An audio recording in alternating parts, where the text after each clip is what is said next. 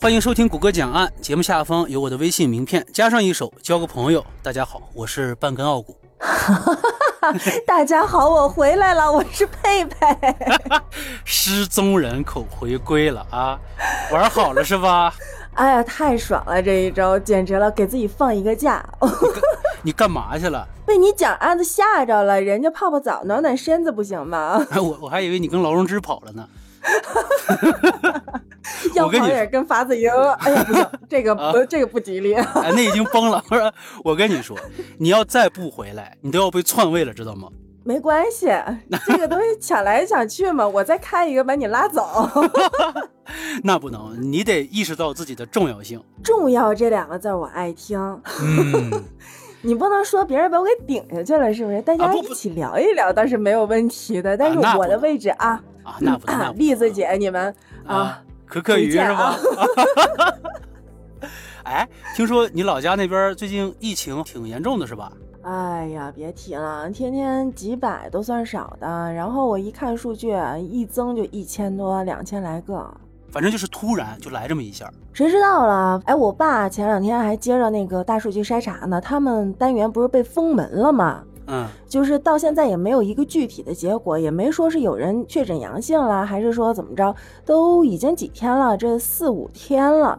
刚开始的时候封门就是社区一个人说啊，现在为止他们社区就只有一个人露面，然后整个社区就一个网格长在对着他们这个单元，结果这网格长自己的小区还被封在里面。整个社区的工作就好像好像整个社区只有他一个人一样，他被封起来了之后，他身上的所有工作都没有人来接替或者没有人来 接手了。但是还好四方支援，是吧？那挺好。希望这个吉林省的朋友们啊，在家好好的共度疫情，共度难关，早日走出这个疫情的阴影。相信咱们的组织，相信咱们的国家，肯定没有问题。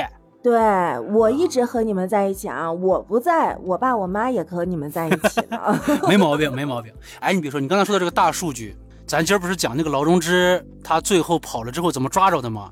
这个大数据可是顶了大用了。哎呀，现在 我我现在特别相信这大数据，真的去了哪儿，你跟谁在一起，你吃了什么，喝了什么，你甭跑，呃，跑不了，都知道。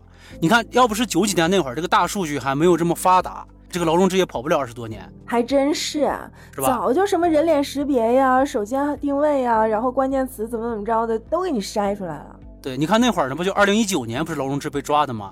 就在疫情前夕，一九年的十一月二十七号的时候，警方在筛查大数据的时候，就发现，在这个福建厦门菜塘广场有个女子，就特别像劳荣枝。后来确定就是她，这个大数据在这儿。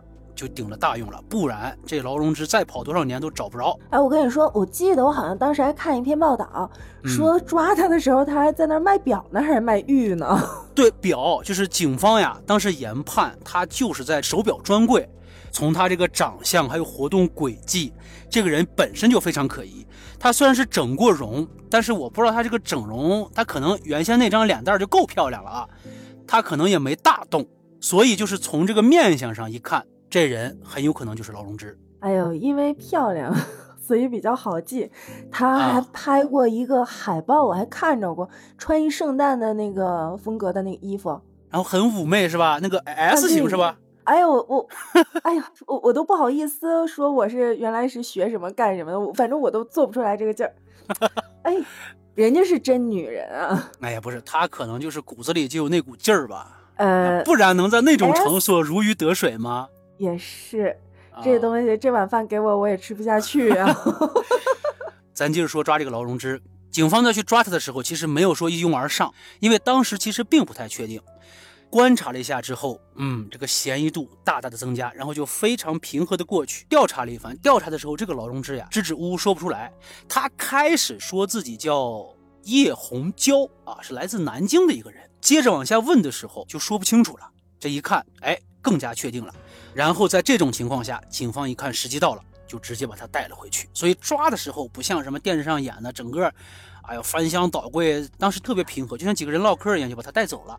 哎呀，再说了，她一个一介女流，你看她当年犯的那些案，也不过她就是那个坏心眼儿，她自己不上手，她是没有实际的战斗力的，她跑能跑哪儿去？翻得过去吗？啊，就像这种近战，他就没办法了。你像法子英那种近战战士，能跟你崩两枪是吧？像劳荣枝这种出谋划策的，一到近战就全完犊子了。你说这现在的科技水平，那确定人不是跟玩儿似的吗？况且当年他还留下那么多痕迹，就做了一个 DNA 的比对，这一比对，那当然就比上了。这回他不承认也不行了。所以说，其实抓老荣枝这事儿呀，特别简单。大数据发现啊，警方过去和平解决，而带回来一比对，就他了。然后就接下来就是审判，判了死刑了吗？现在没有执行，现在又搞什么二审呢？又苟延残喘，活了几天，等二审结果出来再看怎么着。呃，咱们相信国家的法律啊，肯定没有问题。我相信劳荣枝能得到公正的审判，完事儿呢，那些受害人的家属也能得到一个满意的结果。然后你知道我刚才我一直在想什么？嗯，这 DNA 比对哈，他可能是对自己的美貌实在是太过于自信，所以导致自己没有使劲的去整容。对，没有然后我就。一想，就很多人啊，对嗯自己的长相不太满意，然后使劲儿整，结果你这个 DNA 东西你是改不了的。你生完孩子，生的那孩子不还是按照你原来的那个样生的吗？对呀、他是一家一族一户的。哎，我这做个预告，佩佩，啊，下期那起案子就是跟你说这个有关，我不告诉你是啥案子，下期咱再聊，行不行？就跟这个 DNA 啊一家里边比出来凶手，就这么一回事儿，哎呦，特别神奇。哦，哎，咱咱接着哎聊好，，这呃我我们下期再会，然后我们直接 来聊下一个。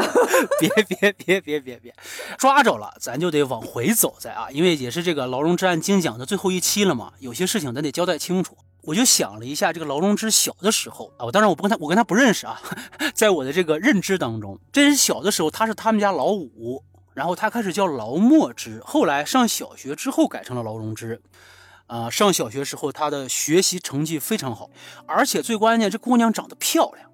她是石油家庭，石油子弟啊，在他们家那小区里边，他是出了名的，这叫什么童星吧？谁见谁爱，就特别招人喜欢。真的，你越说我就越发现那句什么不怕流流氓怎么怎么着，就怕嗯流氓有文化。他这个蛇蝎女子，啊、她可能他小时候肯定不是这样的呀。我觉得他是你不不认识他们，你怎么知道人家小时候不是这样呢？你就偷拿人家一个铅笔，这也这也是不能够认同的行为，知道吧？还有的那小嗯姑娘真的打小那心眼儿坏极了，偷偷的在你身上啊抹两笔那个笔道啊什么的，哎有啊。啊，哎，你说她学习好吧，人家考的也好，就考上那个九江师范学校，好像是像。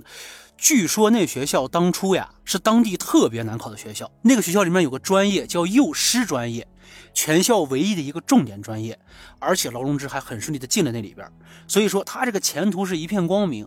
呃，这个前途还真的很光明，就是他这个毕业之后直接被分配到了那个石油子弟学校当了个语文老师。我相信啊，人性本善，他到那会儿他还是一个单纯的学生，刚刚工作的一个女孩子。我不相信她始终就是坏的，但是她后来的一些生活方式，我觉得可能对他产生巨大的影响。因为就是他工作之后，你想那会儿九几年九九十年代初，社平工资才一百多块钱，他一个月能挣到三百多。就是他同事说，后来采访他同事嘛，就说劳荣枝那会儿是吃的都是好的，每天换新衣服，包呢几乎不重样。那一年就开始讲究包了吗？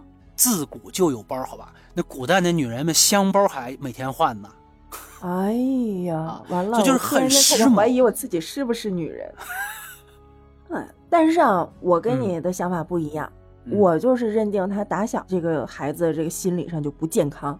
你看他是家里面最小的，那嗯一般家里面最小的还是个小姑娘，长得嗯还好看，学习还好，那不娇生惯养的？啊，肯定的呀。那我想要什么我都能得得到，是不是啊？啊啊那，人生一点追求都没有了，太无聊了，太平稳了，太顺利了。就得找点刺激，找点乐子哈。对我就觉得他是打小就是就是这个有问题。别看生活条件那么好，但是其实他的童年并不完整。对，你就看那个有好多新闻报道，包括外国，包括国内啊，有很多家境非常非常有钱、非常殷实的那种家里出来的那小孩，反而有那种偷盗癖、盗窃癖啊，啊。他什么都不缺，明明什么都不缺，你把那超市买下来，他爸妈都能做得到，但是不嗯行，他就要找那点刺激，就得偷点东西。哎呦我我觉得这是一，对，这是一种心理疾病。有这可能，有这可能。然后这不遇上法子英了吗？我觉得，我觉得真的是给了他一个机会，这种发泄的机会终于有枪了，终于有子弹了。啊！你这子弹和枪得加引号啊！这个法子英就是那杆枪，那我重新来，嗯终于有炮啦！啊，这是导弹呐！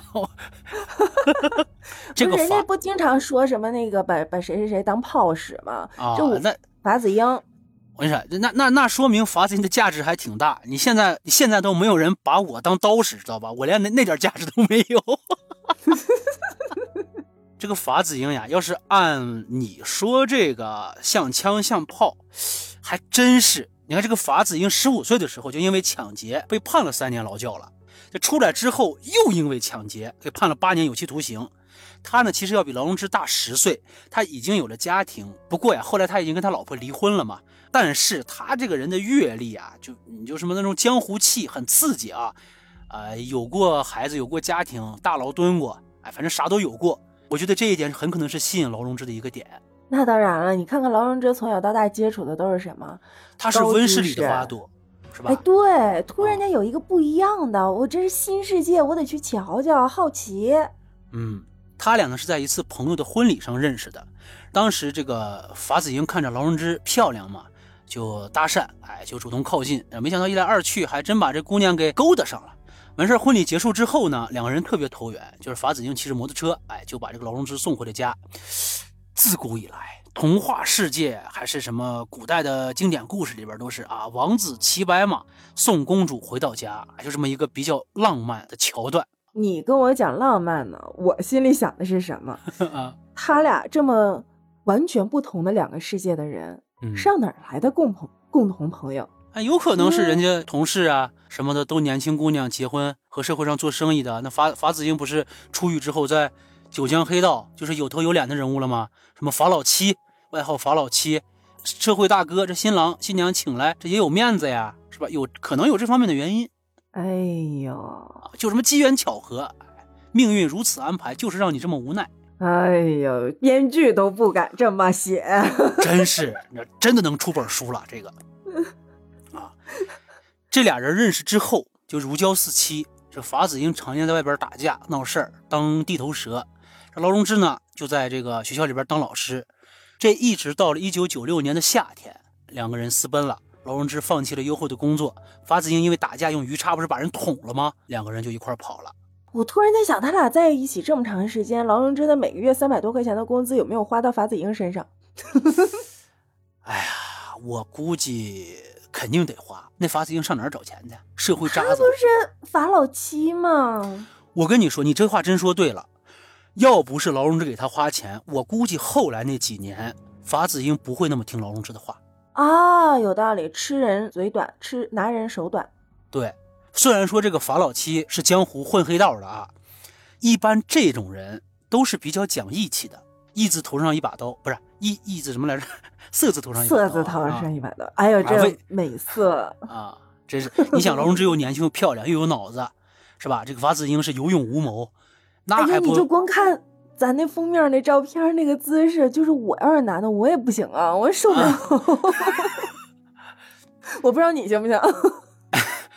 法子英反正是又矮又丑，留着俩撇小胡子，反正据说是挺矬的，咱也没见着人咱，这这人只能通过照片来看一看。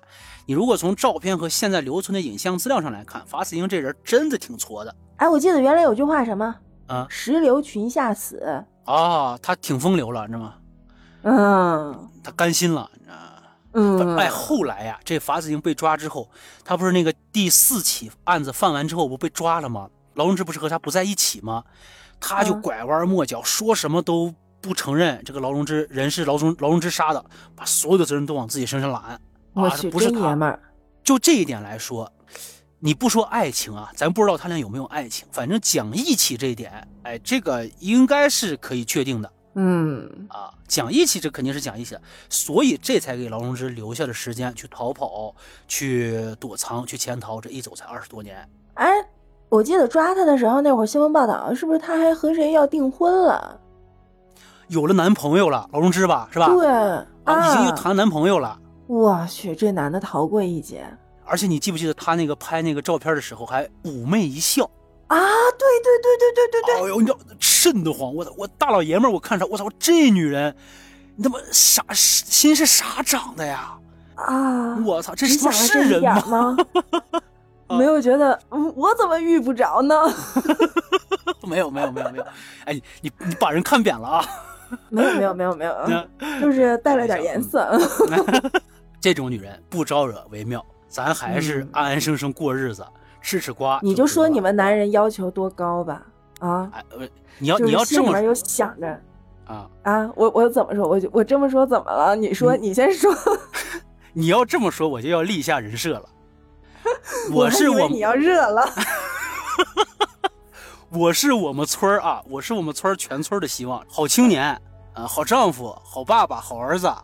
而且我这人啊悟性还高，又聪明，嘴皮子还溜，是吧？你记不记得之前咱俩在之前讲案的这个节目当中，我说过什么？啥呀？这些在别人眼中特别特别完美、特别特别好的人，不重要。嗯，我我得问问你媳妇儿，问问你娃，问问你爸妈。哎 没毛病，没毛病。哎有机会来我家，来来我家吃饭，你现场问，没问题。我有这个自哎快点疫。情过去吧，我想出去。哎呀，哎呦，好了，这个案子就讲到这儿了。这个劳荣枝精讲系列第五期，今天这个风格呢有点改变，因为我自己觉得都自己吊得慌，所以啊，我和佩佩决定要给大家轻松的来做这个事情。东野圭吾啊，在《白夜行》里边有一句话：有些人一辈子都活在太阳的照耀下，也有些人不得不一直生活在漆黑的深夜里。那么，劳荣枝的太阳是什么呢？反正不是我。也不是我。想听更多答案，订阅谷歌讲案，记得转评点赞。咱们下期不见不散，我下期等着喽，下期不见不散，拜拜。拜拜。